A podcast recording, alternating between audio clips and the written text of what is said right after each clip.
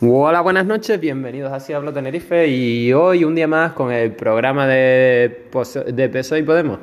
Em, no voy a dar una introducción porque ya todos sabemos de qué va esto. Mm, cogeré un grupo de puntos eh, o un punto concreto que me parezca claro y explicaré por qué me parece claro y por qué me molesta. El primero de que quiero hablar en el capítulo de hoy es eh, que quieren prohibir el alquiler turístico. Mm, esto eh, es exactamente lo mismo que pasó con los taxis en Madrid y en Barcelona, es exactamente lo mismo que lo que llevan haciendo eh, toda la vida con las compañías telefónicas, eh, o lo mismo que hacen con el transporte público o que hacían con las vías del Renfe hasta hace muy poco, que son solo para quien ellos quieran y ya está.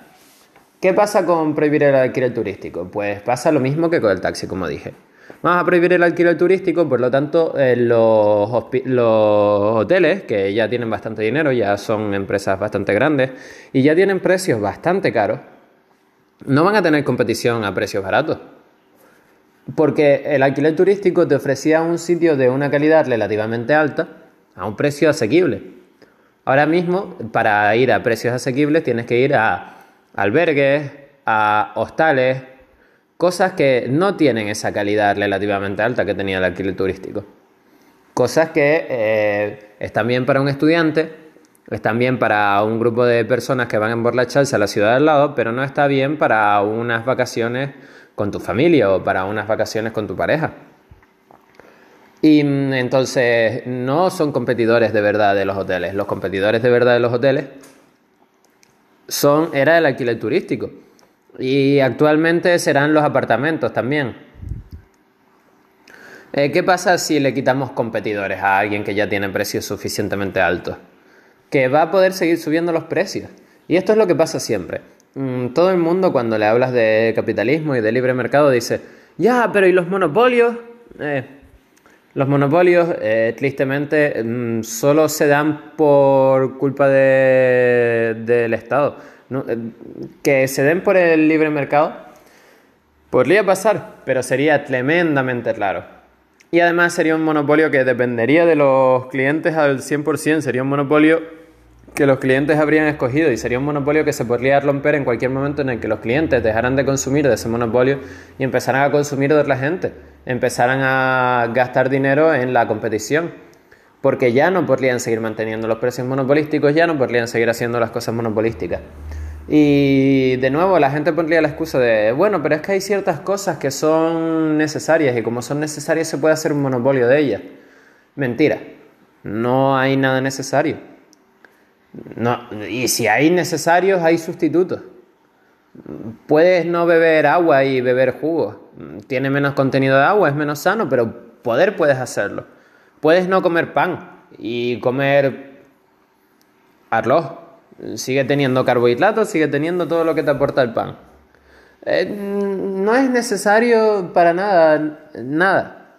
Entonces, mm, no podemos decir que el libre mercado es el culpable de los monopolios. El culpable de los monopolios es este tipo de cosas, es este tipo de regulaciones.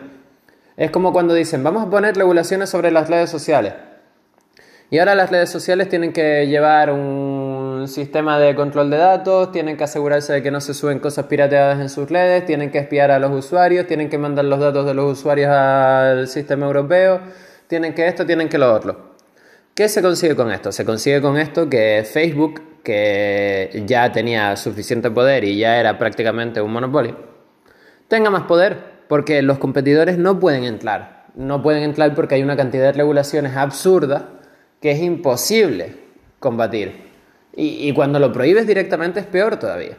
Lo que estás haciendo, prohibiendo el, el alquiler turístico, es que la gente tenga menos posibilidades de salir de viaje. No estás ayudando a nadie, absolutamente a nadie. Ni siquiera a los propios hoteles, porque a los hoteles les interesa que haya movimiento en su zona. Y haciendo que los precios sean más caros, hay menos movimiento. A los hoteles les interesa que haya competición para obligarse a sí mismos a mejorar, para obligarse a sí mismos a poner precios más competitivos. Ellos pensarán que sí, que les estás ayudando, porque pueden poner precios más caros, pero a la larga es malo para todo el mundo. Y ahora vamos con uno controvertido, un punto controvertido. Quieren poner ayudas para familias no normativas. Quieren que si tu familia, las dos Marles son lesbianas, o los dos Marles son gays, o es Marle soltera, o cualquier cosa que no sea hombre, mujer y pareja de niños. Cualquier cosa distinta a eso les quieren poner ayuda. ¿Y por qué es esto malo? Suena que no es tan malo, ¿no? Suena que son familias que están en dificultades y que por lo tanto tiene sentido darles ayuda. Tiene sentido que tengan un mejor tiempo. Eh, a, los hijos de estas parejas homosexuales se ríen de ellos en el colegio, por lo tanto les compensamos con dinero. Pero ¿de verdad tiene sentido? ¿Qué tienen de diferente para que les des ayuda? ¿Qué eh, necesidades extras que las otras tienen para que les des ayuda? ¿Qué motivo real hay para que les des ayuda?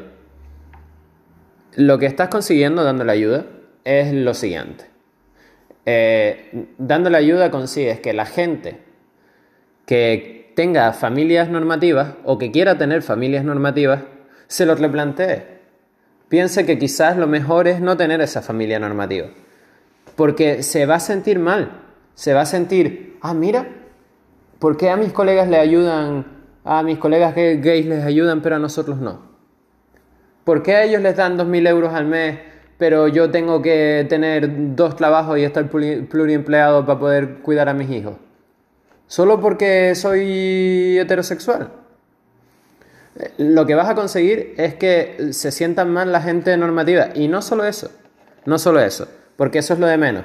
Me la pela enormemente quién se sienta mal y quién se sienta bien. Lo que vas a conseguir también es que la gente se aproveche del sistema.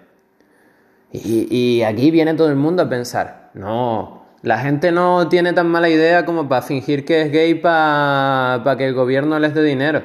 La gente no tiene tan mala idea como para eh, adoptar hijos chinos para que el gobierno le dé dinero. La gente no tiene... Sí, sí, la gente sí tiene tan mala idea. Donde hay una forma de hacer trampa, hay gente que va a hacer esa trampa.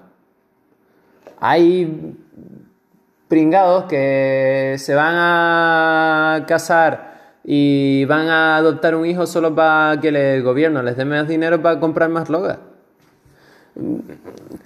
Va a pasar. Ahora mismo suena como ciencia ficción. Ahora mismo suena, ah, ¿cómo se van a casar dos pibes para comprar y adoptar un hijo solo para comprar drogas? Pero luego pasará, luego estarán las noticias. Luego verás a niños eh, desnutridos con parles cocainómanos que en realidad son colegas, no se querían y que se follan a mujeres los dos en su casa de chill.